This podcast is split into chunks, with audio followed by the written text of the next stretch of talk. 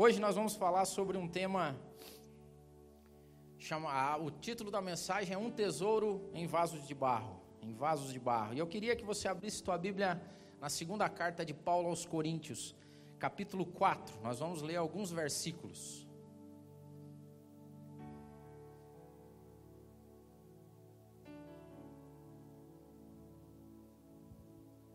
Segunda Coríntios, capítulo 4 a partir do versículo de número 7.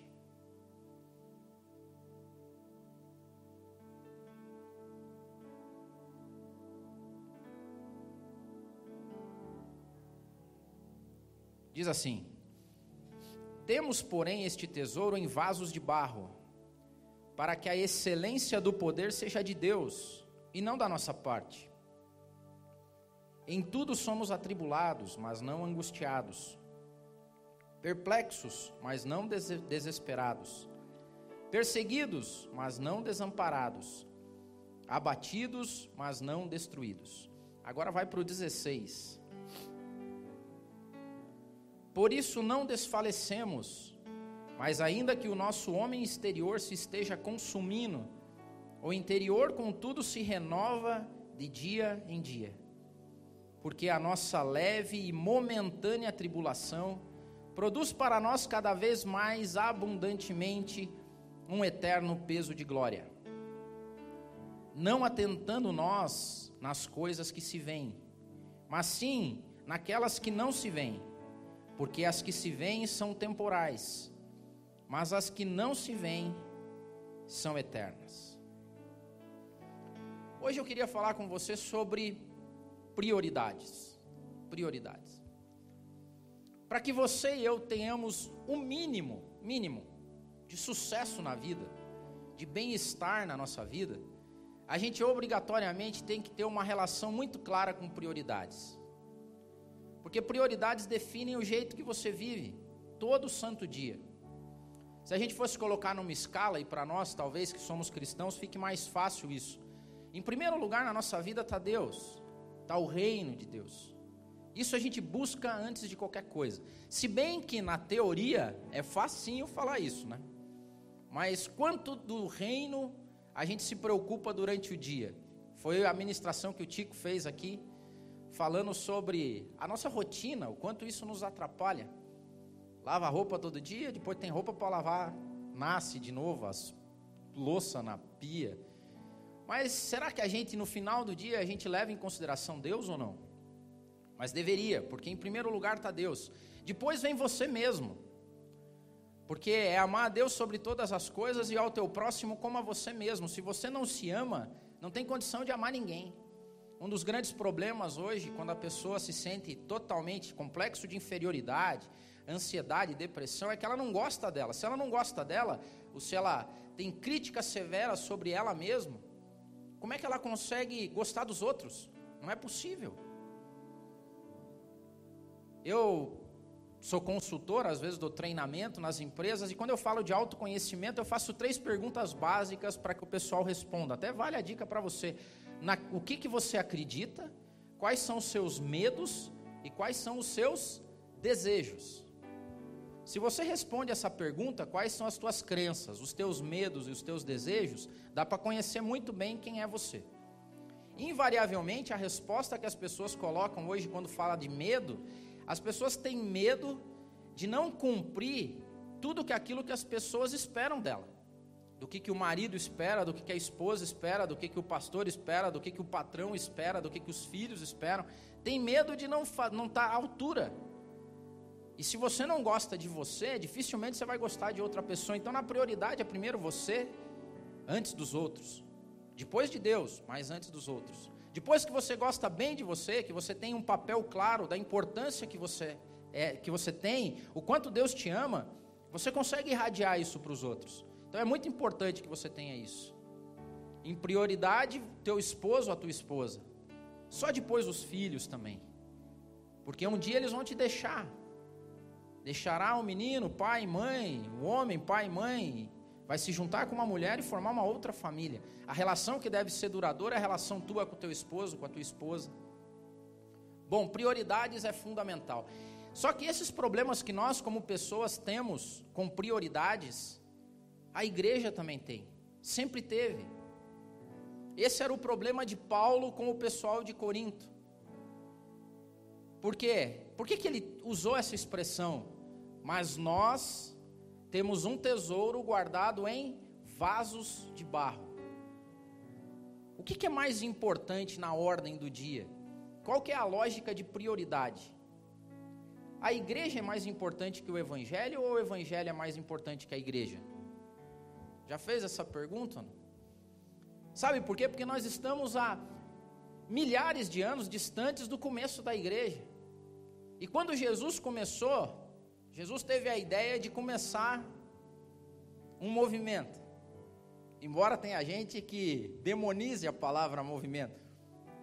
Mas por mais que você demonize o cristianismo, é um movimento, não é uma instituição. Jesus começa um movimento.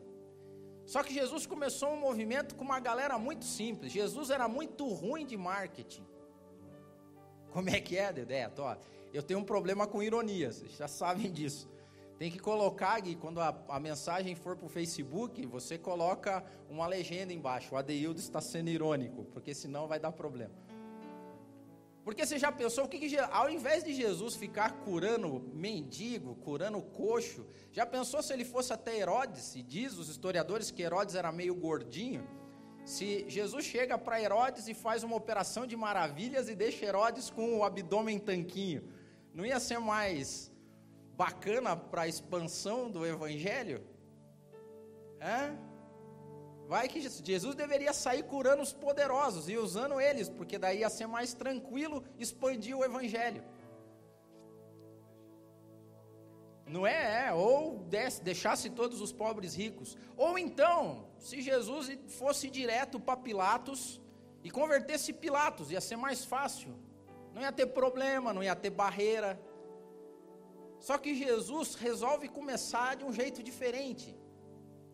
Jesus começa usando gente simples, uns caras meio pescador, publicano, a mulherada que ficava ali em roda daquele pessoal, mulheres simples. Essa era a galera que Jesus usava. Jesus começa esse processo assim. Só que as coisas foram: Jesus morre, Jesus ressuscita, Jesus é assunto aos céus e fica a galera para dar continuidade ao que ele tinha feito. Paulo sai fazendo o que deveria fazer, apóstolo, pregar o evangelho. E começa então a igreja. É mais ou menos, começa o MAP. Começamos. Reunimos aí, vamos fazer uma igreja, aí tem agora o evangelho. E daí começa um negócio chamado clero. Clero é a galera que começa as igrejas. Esse pessoal tem que ter cuidado com eles, tá? Tenha cuidado com esses caras que resolvem começar a igreja. De novo, Gui, o Adeildo está sendo irônico. Por quê? Porque é uma tentação muito grande, depois que você começa a igreja, você começar a ter uma glamorização disso. Entenda que a igreja é um vaso de barro, assim como eu, como você. Qual que é a grande riqueza da igreja? O evangelho. O tesouro não é o vaso. O tesouro é o que está dentro do vaso. E a lógica é que o tesouro dá valor ao vaso, mas o vaso não dá valor nenhum ao tesouro, certo? Imagine que você descobre um tesouro dentro do vaso e o buraquinho do vaso, a boca do vaso é pequena. O que, que você faz para pegar o tesouro? Quebra o vaso, amigão. Eu não tenho nem dúvida. Ou você nunca. Agora a galera não tem isso, mas tem uma época que a gente tinha porquinho. Porquinho. Você guardava moedas num porquinho. Tem uns bonitos de louça, cerâmica. Você vai juntando moedinha lá. Aí chega no final do período, gordinho pesa, o porquinho pesado, porquinho gordinho, pesado, cheio de moeda dentro. Você vai tirar moeda por moeda, não? Você vai dar-lhe uma martelada no porquinho, cai aquele tesouro todo dentro. O que nós temos que ter o cuidado absurdo é porque nós estamos começando um vaso. Está pequenininho, tem seis meses o nosso vasinho. Mas esse vaso, ele é de barro. O tesouro dele é o que está dentro do vaso. A lógica é mais ou menos assim: o evangelho subsiste sem igreja. Nos países aonde países fechados, existia um tempo atrás um pessoal chamado contrabandistas de Deus. O que, que eles eles entravam com Bíblias dentro de países que estavam fechados, que eram avesso, até hoje tem. Esses dias eu estava lendo uma reportagem de missionários que fazem voos cegos em cima de países fechados e lançam páginas da Bíblia, jogam do avião páginas da Bíblia, pedaços da Bíblia, vão pulverizando, é quase como uma plantação, né? estamos semeando. O evangelho, ele começa, o evangelho subsiste sem a igreja. Agora tire o evangelho da igreja. Pronto, a igreja não tem razão de existência, é um vaso como qualquer outro, que pode ter qualquer outra coisa dentro. Então nós temos, nunca podemos perder de vista que o grande tesouro das nossas vidas é o Evangelho de Jesus Cristo. A igreja surge a partir do Pentecoste, a partir de uma pregação, a partir de Pedro, a gente começa uma igreja sólida. Só que a cruz existe antes da fundação do mundo. O Evangelho de Jesus Cristo e a cruz do Calvário existe muito antes de que a igreja surge. O importante, o tesouro, é o que tem dentro dela. O tesouro dá valor ao vaso, o vaso não dá valor nenhum ao tesouro. E é até por isso, como Jesus fala através de Paulo, para que ninguém se gloriasse. Podia ter escolhido um vasinho melhor, certo? Um vasinho cheio de pompa e circunstância. Podia ser um vaso da dinastia Ming, que vale milhões de dólares para guardar esse tesouro. Mas não. Tesouros guardados em vasos de barro para que a glória seja do tesouro. A igreja vai evoluindo e a gente começa, sem perceber, dar mais valor ao vaso do que ao tesouro. A gente começa a enfeitar o vaso. O vaso começa a ficar grande, pomposo, maravilhoso. O vaso começa a ter carpetes, ar condicionado, começa a ter avião, começa a ter helicóptero, começa a ter canal de TV, começa a ter, começa a ter um, começa a ficar um vazão. Vazão bonito. A ponto de as pessoas terem problemas de quebrar esse vaso. Porque eu não posso quebrar o vaso. Porque o vaso é muito importante, é muito grande, tomou uma proporção absurda. Não, mas tem um tesouro aí dentro, que as pessoas precisam acessar esse tesouro. Não, mas daí tem que ir com calma. Vai com calma para chegar no tesouro para não quebrar o vaso. Será que nós não, não nos portamos assim ou não? Será que nós, como igreja, a gente não dá importância demais e demasiada para o MAP e esquece do que o MAP é um vaso de barro, que eu e você somos vasos de barro e que o valor não está no MAP nem em mim e você. O valor está naquilo que a gente carrega dentro de nós, aquilo que está dentro. E o quão fácil a gente deixa o acesso para que as pessoas cheguem ao que está dentro de mim, de você e dentro do MAP. Se nós não nos cuidarmos, a gente vai começar a ter problemas com isso.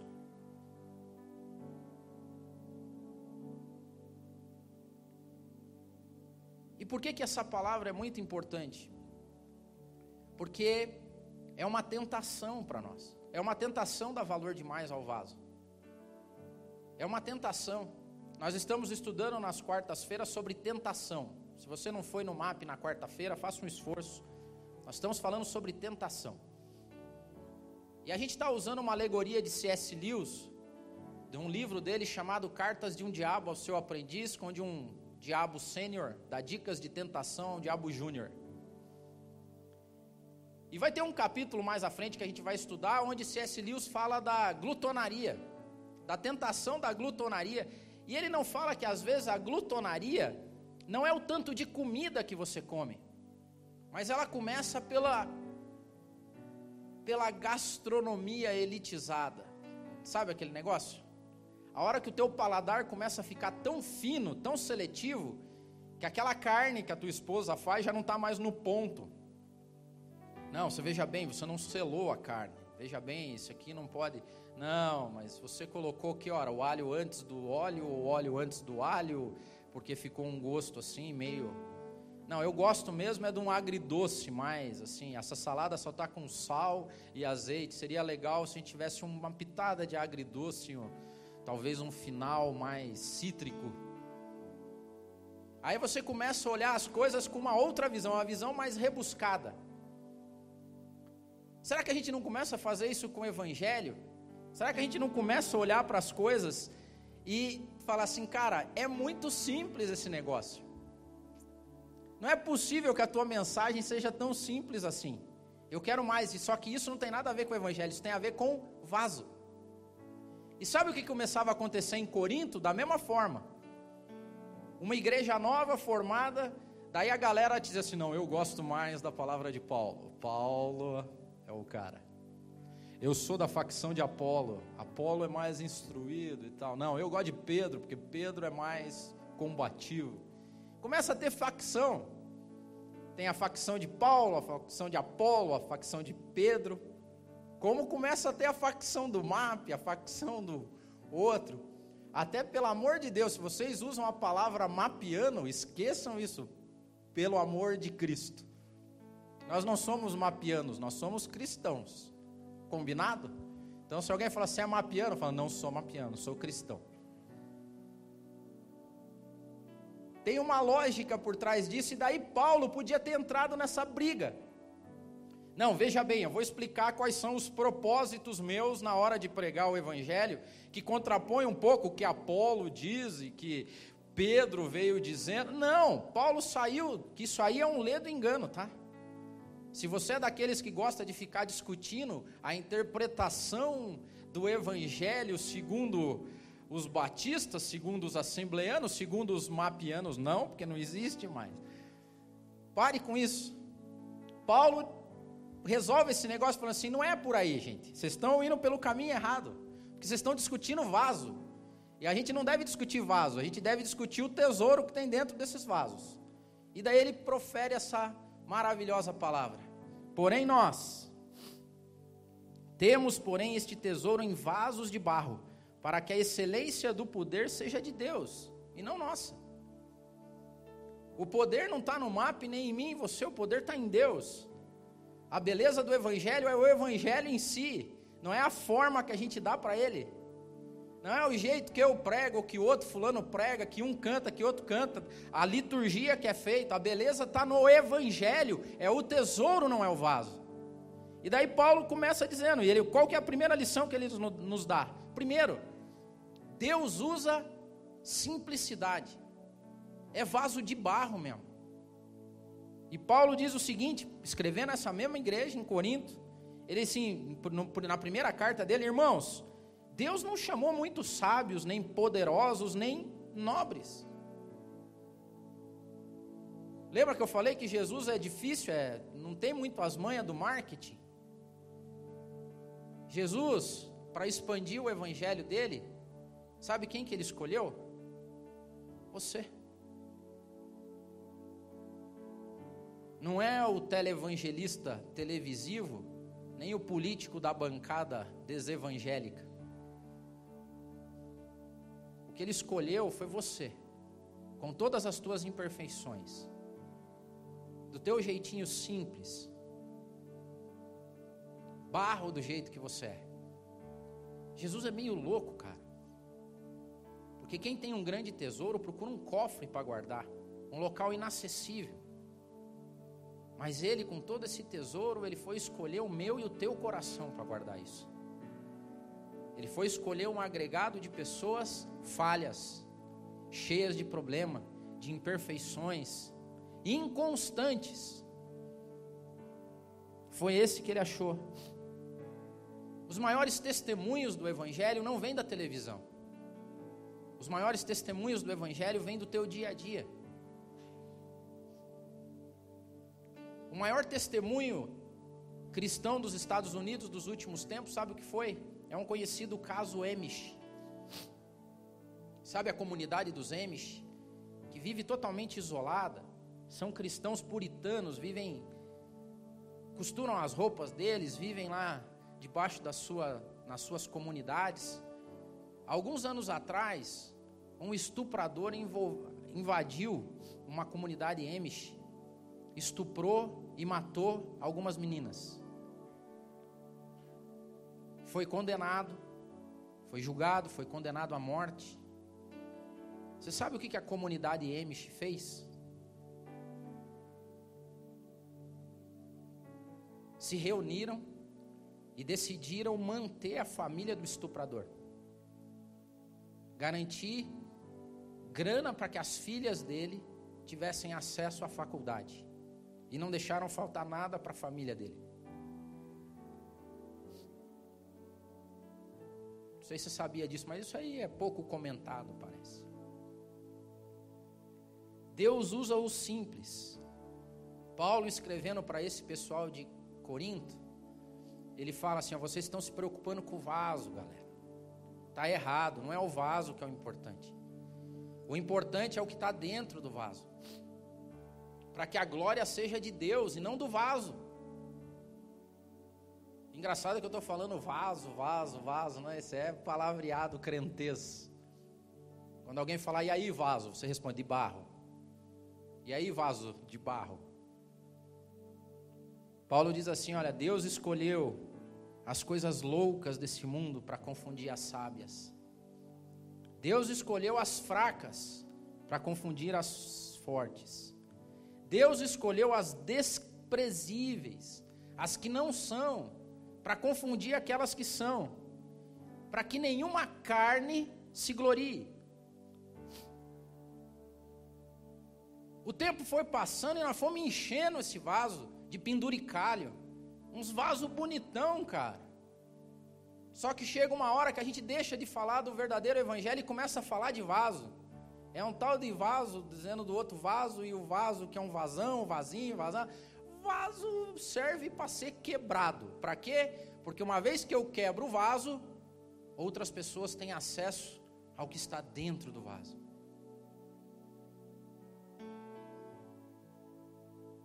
Ah, mas eu sou desprezível, Adildo. Bem-vindo. Você é um vaso potencial.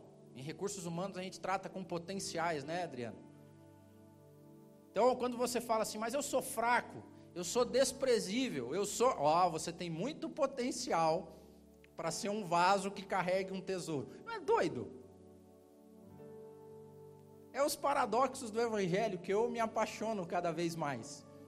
Então eu vou passar minha ficha corrida para você. Sou fraco, pobre, desprezível. Então, parabéns. Manda o seu currículo para cá, porque você tem uma bela chance de começar um estágio para ser um vaso que carrega um grande tesouro dentro de você. Deus trabalha com pessoas simples de uma maneira simples. Olha o que, que Paulo diz também para Corinto. Irmãos, quando eu fui ter com vocês, anunciando-vos o testemunho de Deus, eu não fui com sublimidade de palavras ou de sabedoria, porque nada me propus a saber entre vós, senão a Jesus Cristo e este crucificado. E eu estive com vocês em fraqueza, e em temor, e em grande tremor. E a minha palavra e a minha pregação, olhe só que doideira, não consistiram em palavras persuasivas de sabedoria humana, mas em demonstração do Espírito e do poder de Deus, para que a vossa fé não se apoiasse em sabedoria de homens, mas no poder de Deus. Paulo devia ser um cara do povo.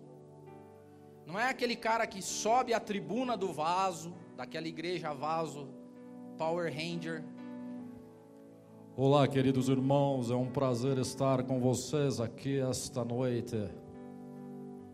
Gostaria que os amados abrissem vossas Bíblias.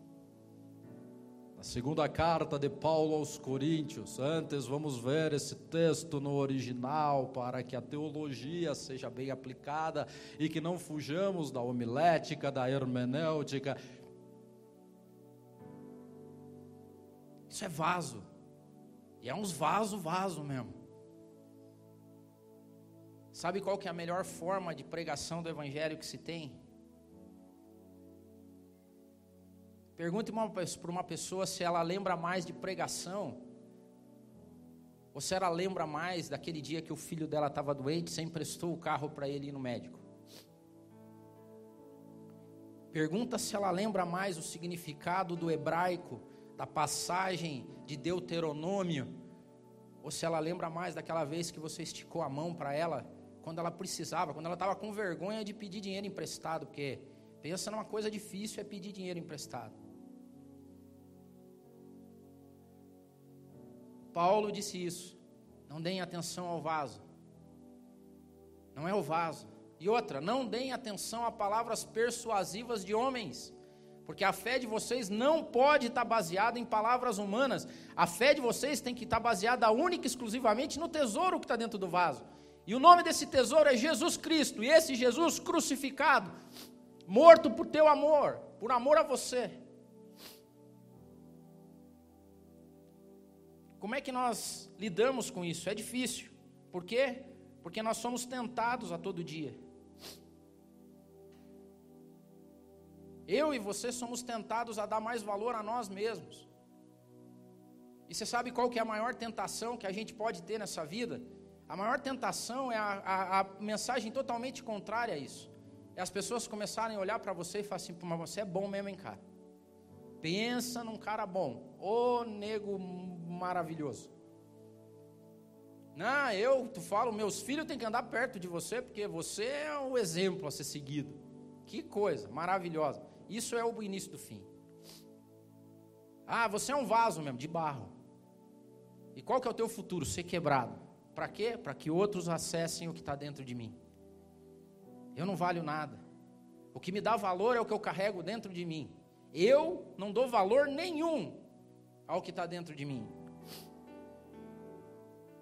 E Paulo termina falando qual que no final das contas é a função do vaso. E logo depois ele fala assim: olha, gente, entendam o seguinte: nós somos atribulados. Para proteger esse tesouro que está dentro de nós, nós sofremos tribulações, flechas de todos os lados, palavras ruins, o verdadeiro evangelho dá problema na vida das pessoas, causa um impacto. É mais ou menos que nem nós aqui. Nós somos uma igreja de visualizações, mas não de likes. Tem muita gente que visualiza, mas muito pouco curte. E eu acredito que vai continuar assim um bom tempo, por quê? Porque a palavra de Deus, o evangelho não dá like, meu. Por quê? Porque não tem nada a ver com você, tem a ver com Deus, tem a ver com Jesus, tem a ver com o tesouro, não tem a ver com o vaso. Só que ele fala assim: nós somos atribulados, sim, mas nós não somos angustiados. Quer saber se uma pessoa é efetivamente um vaso de potencial nas mãos de Deus? Ele passa por tribulação, mas ele não carrega angústia dentro dele. Ele não tem problema nenhum com a tribulação, sofre, chora, passa por dificuldade. Mas é mais ou menos Hebreus 11. Deus não procura homens dignos, Deus procura homens e mulheres dos quais esse mundo não é digno. São aqueles que sofrem perseguição, mas quando voltam para casa não voltam angustiados, voltam a, depois de uma surra, voltam dando glória a Deus, porque tiveram a honra de padecer em nome de Cristo. Esses são os vasos que Deus procura, vasos a ponto de se entregar pelo tesouro que tem dentro deles. E não para se encher de ornamento, de pompa e circunstâncias. Somos vasos de barro. Vasos ficam perplexos. E é, nós vivemos uma época de perplexidade. Não sei vocês, mas eu vivo perplexo. Quando a gente liga a TV e vê que tem filhos contratando os assassinos de aluguel para matar os pais, para roubar os pais. Quando a gente vê que tem gente que ao invés de ir até um orfanato, fazer uma visita, levar um, uma comida, dar um abraço, ele tem coragem de passar do lado de um de um morador de rua e ao invés de estender a mão com um pacote de bolacha, ele prefere jogar álcool e tocar fogo. Nós vemos pessoas que, ao invés de sadiamente para um campo de futebol, se é que alguma, alguma saúde nisso, mas vai lá torcer, ao invés de torcer de boa com a sua família, ele tem coragem de pegar um negócio, um cano de ferro e bater na cabeça do outro até que o outro morra. A gente vive perplexo hoje. E tem vasos que, como a gente disse aqui naquele último domingo que eu ministrei, que de tão perplexos que eles são, eles desanimam, largam os betes. Esse mundo não tem jeito mesmo. Esse mundo não tem jeito. Mas os verdadeiros vasos de barro são aqueles que são dispostos a apanhar, a sofrer, a se entregar. Tem um hino da harpa cristã, se não me engano é o hino 33, Com tua mão, que foi escrito por Fanny Crosby. E se não me engano, uma das estrofes do hino diz assim: Com tua mão, segura bem a minha porque eu não consigo dar um único passo sem o Senhor. Fanny Crosby foi uma menina criada num orfanato. Quando ela tinha uma certa idade, ela começou com uma desenvolver uma doença degenerativa nos olhos. E a visão dela foi se perdendo aos poucos. Lá pelas tantas, se, se Fanny Crosby, quando era criança, tivesse acesso a um bom médico, ela não precisaria ter ficado cega. Tinha cura para os olhos dela. Só que naquela época ela vivia num orfanato. Não tinha condição financeira e ela cresceu cega. E cega ela compôs muitos hinos. Ela escreveu várias peças. Ela fundou orfanatos. Ela criou hospitais. E depois que ela já era crescida, famosa, Alguns médicos chegaram para ela e falaram assim: Olha, Fanny, a tua cegueira é reversível. Se você quiser, nós podemos te operar e fazer com que a tua visão volte. Sabe o que, que ela disse? Não quero. Não quero porque talvez se eu voltar a enxergar, a minha visão faça eu me distrair do que verdadeiramente importa.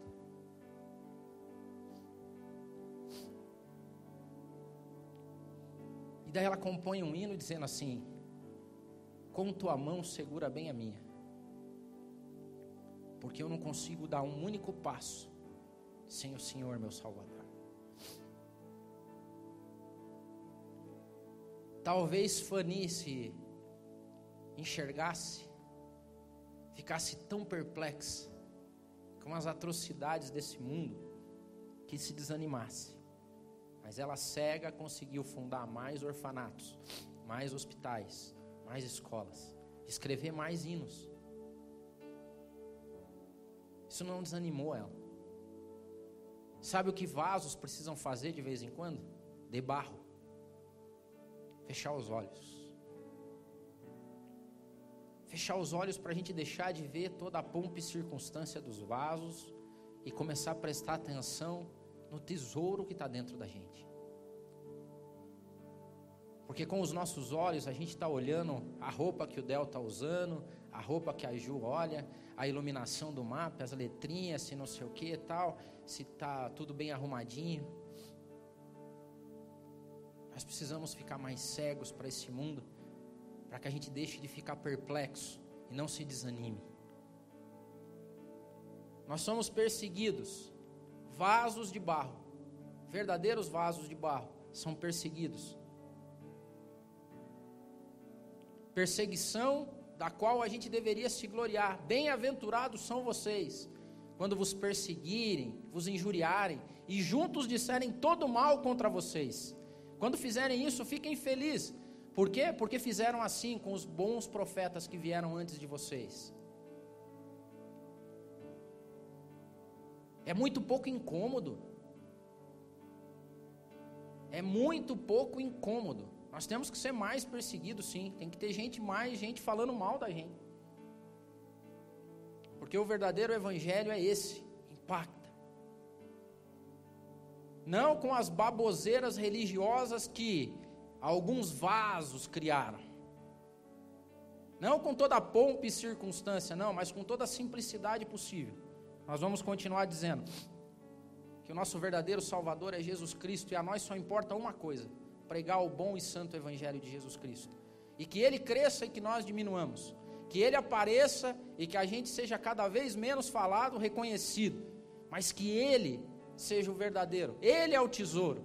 Nós não agregamos nada de valor ao tesouro, só que o tesouro nos transforma em potenciais que podem afetar esse mundo, essa nação, a tua faculdade, o teu trabalho. Mas Adeildo, eu sou desprezível, fraco, eu não sou nada. Bem-vindo. Você é um potencial. E por último, nós podemos ser abatidos. Podem nos matar, mas não seremos nunca, jamais destruídos. Toda vez que eu olho minha vida e o conforto que eu tenho hoje, eu coloco ela em perspectiva com os irmãos nossos dessa época.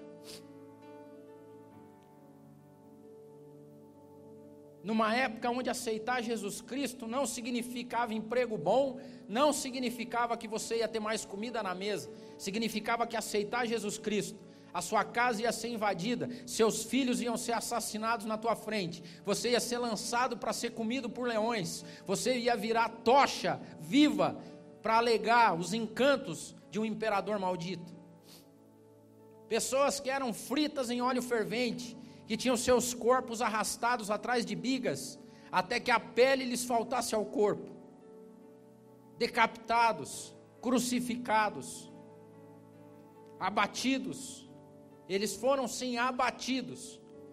Mas o historiador diz que a cada gota de sangue de um cristão que caía na arena, eram outros dez que aceitavam a Jesus Cristo. Porque um bom vaso serve para ser quebrado. O bom vaso serve para ser quebrado e destruído, para que outras pessoas tenham acesso ao tesouro que está dentro dele. Não tem a ver com o vaso, tem a ver com o tesouro dentro dele. É isso que nós precisamos entender. Nós não somos mapianos, nós somos cristãos. Nós somos vasos, sim, de barro, para quê? Para ser destruído. Para que nós diminuamos, para que a cada dia nós sejamos menos. E que outros tantos tenham acesso a um tesouro que nós recebemos. E Deus procura esse tipo de vaso há um tesouro disponível. E a Bíblia diz que Deus procura esses. O que tem de vazão aí, cheio de penduricalho, com fios de ouro, dinastia Ming, aparecendo na televisão todo dia, nas capas de jornais e revistas. Oh, cada vazão bonito. E o que Deus quer?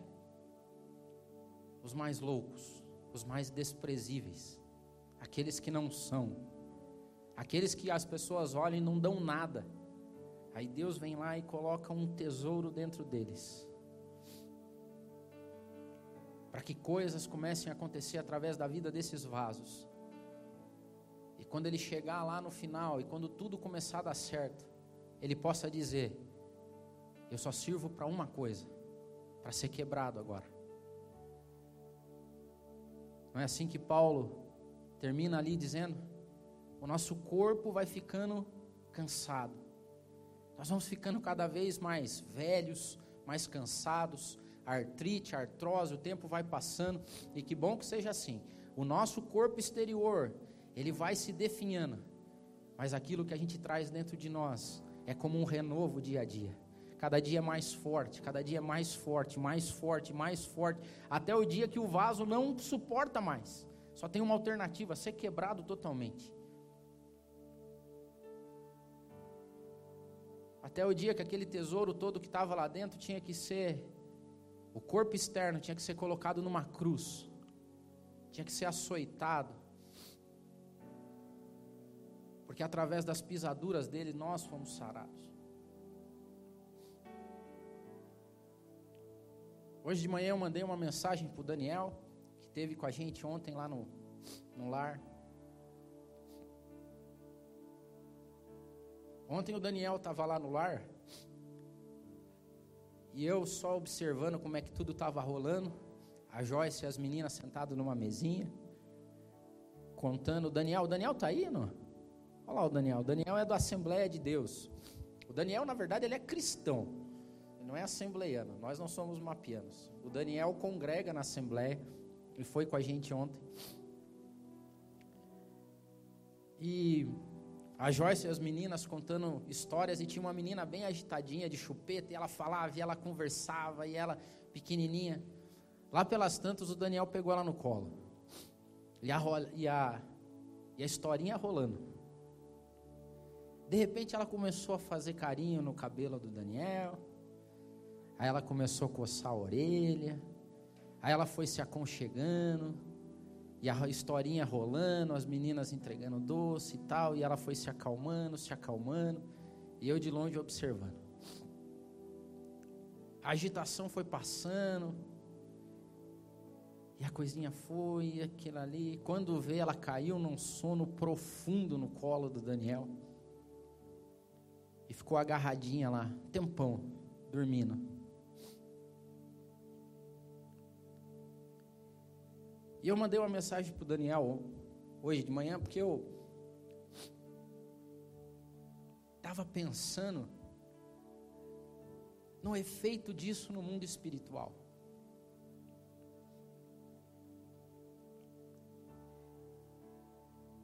Numa época de vasos rebuscados, de igrejas maravilhosas, ar-condicionado, carpete, estacionamento, um monte de eventos, pessoas entrando e saindo, cinco cultos no domingo, palavras maravilhosas, rebuscadas de toda a teologia possível. E de repente você vê um colo. Uma criança num orfanato, tirada pelo conselho tutelar ou pela vara de infância, que perdeu o carinho dos pais e atenção, foi colocada exposta ao risco. E ali o Espírito Santo falava comigo, falava assim: Esse é o tesouro. Esse é o tesouro.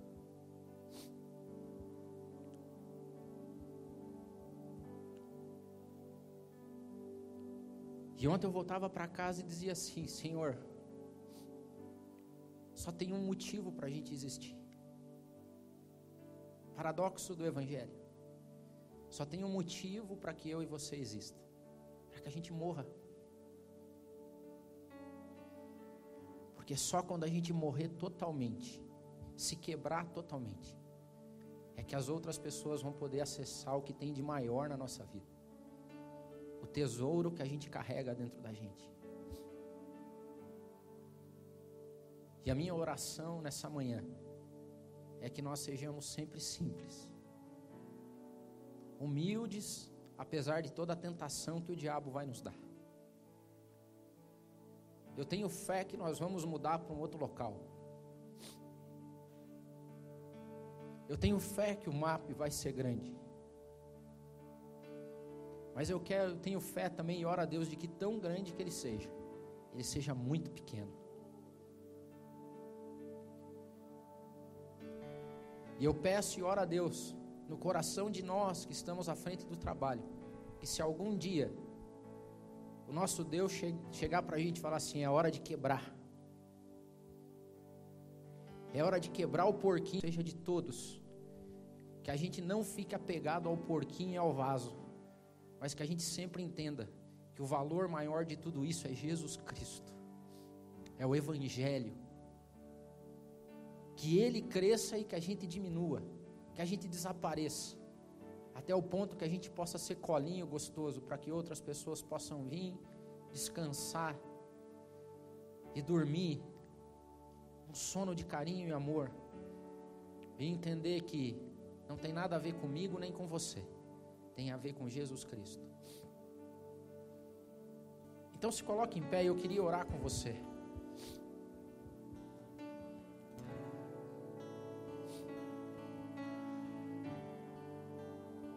Vamos fazer um louvor?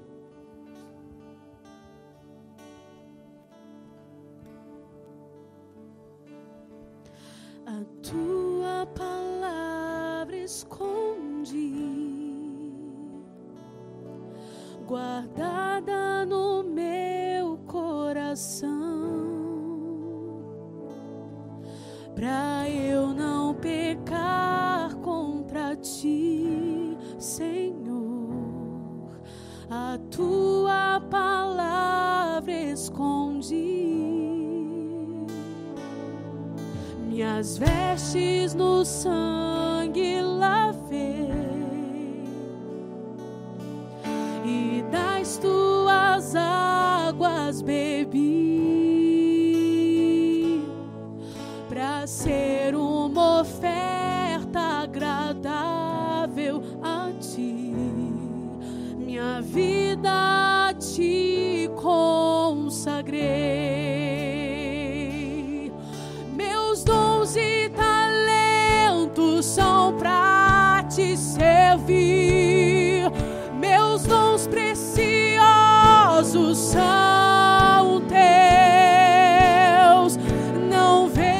Razão na minha vida sem.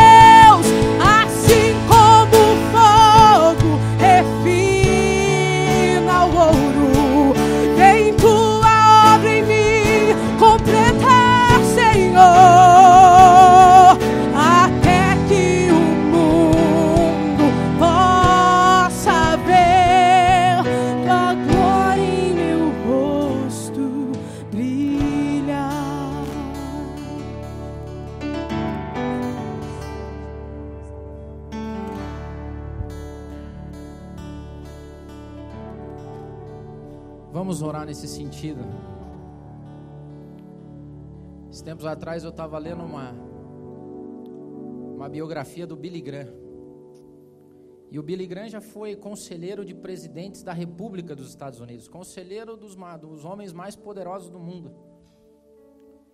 E ele conta que uma vez ele estava na Casa Branca, pegou um elevador, e uma senhora disse que olhou ele e começou: Billy Graham, Billy Graham, Billy Graham, Billy Graham. E disse que já estava tirando um, um livro, um papel para um autógrafo e tal. Falou assim: Não, eu preciso. Você é um grande homem. E disse que ele falou assim: Eu não sou um grande homem, minha senhora. Eu só sou o portador de uma grande palavra. Deus me escolheu porque eu sou fraco, desprezível. Não sou. Então, por favor, não diga que eu sou um grande homem. Eu só carrego dentro de mim uma grande palavra. Que esse seja o nosso coração, meus irmãos. Que os nossos desejos de grandeza e notoriedade sejam todos eles linkados ao tesouro que a gente tem dentro de nós. Se você começar a dar muita importância para você, mais prioridades, prioridades. Se você começa a dar mais atenção a você do que a Cristo e ao Evangelho, no dia que Ele precisar que você seja quebrado, para que outros tenham acesso ao que está dentro de você, você não vai querer, porque você vai se achar muito grande, muito maravilhoso, muito essencial para o Evangelho. Então hoje é uma oração de humildade, uma oração de resistência à tentação, uma oração para que a gente seja cada dia mais barro. Então, quando chegarem para a gente falar, você é um vaso, você te responde de barro, bem feinho, bem desprezível, bem mal feitinho. Mas eu carrego dentro de mim um tesouro maior do que o universo inteiro. Senhor Deus amado, eu te louvo, Pai. Eu te louvo porque não há privilégio maior do que ser assim como nós somos, fracos, falhos, desprezíveis pecadores, mas mesmo assim sermos escolhidos para carregar o que há de mais valioso no universo. O teu santo evangelho e o Senhor, o Senhor mesmo, Espírito Santo, que habita os nossos corações. Quebra em nós todo o senso de grandeza, todo o orgulho e toda a vaidade de achar que nós somos alguma coisa a mais do que simples vasos de barro, Pai.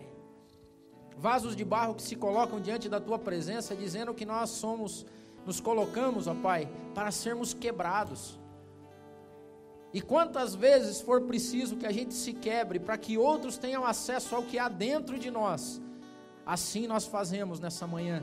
Nós nos colocamos diante de Ti, certos, ó Pai, que não há privilégio maior do que ser usado por Ti. Nada nesse mundo tem maior valor do que ser contado entre aqueles que foram achados pelo Senhor, adoradores de verdade, que chegam ao ponto de entregar tudo que têm, tudo que são, e entregar para a honra e glória do Teu nome, Pai amado. Nos mantém simples, ó Pai. Não nos deixe a gente ficar rebuscado demais. Não deixe a gente ficar formal demais. Que a gente seja efetivamente o colo que esse mundo precisa. Aquele colo que manda longe toda ansiedade, toda angústia, e que vai passando, vai passando e vai vir na calmaria do Teu Espírito Santo, até que a gente possa dormir, ó Pai, encostar no Teu peito e saber que o que está dentro de nós é maior do que nós mesmos. Eu te peço que o MAP seja esse lugar acolhedor, ó Pai amado. Que todo mundo que nos visitar, que passar em algum momento por aqui, sinta sinta a tua presença de uma maneira toda especial, ó Deus. Não nos deixe que o orgulho nos alcance. Não deixe que a vaidade nos faça colocar penduricalhos nos nossos vasos, a ponto da gente ser tão bonito, tão maravilhoso, tão desejável, que ofusque o teu brilho, Senhor amado. Porque é para o Senhor, antes de nós existirmos, o Senhor já sofria na cruz do Calvário. Antes que a gente se achasse alguma coisa, o Senhor já se entregava pelas nossas vidas.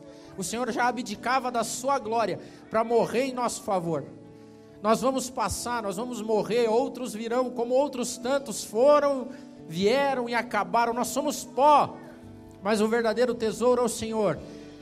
E nos dá cada dia mais o privilégio de sermos detentores desse tesouro que carregamos em vasos de barro. Nos abençoe.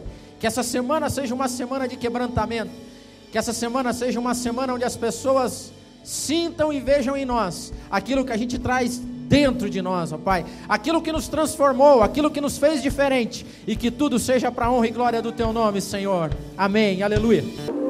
Audio Jungle.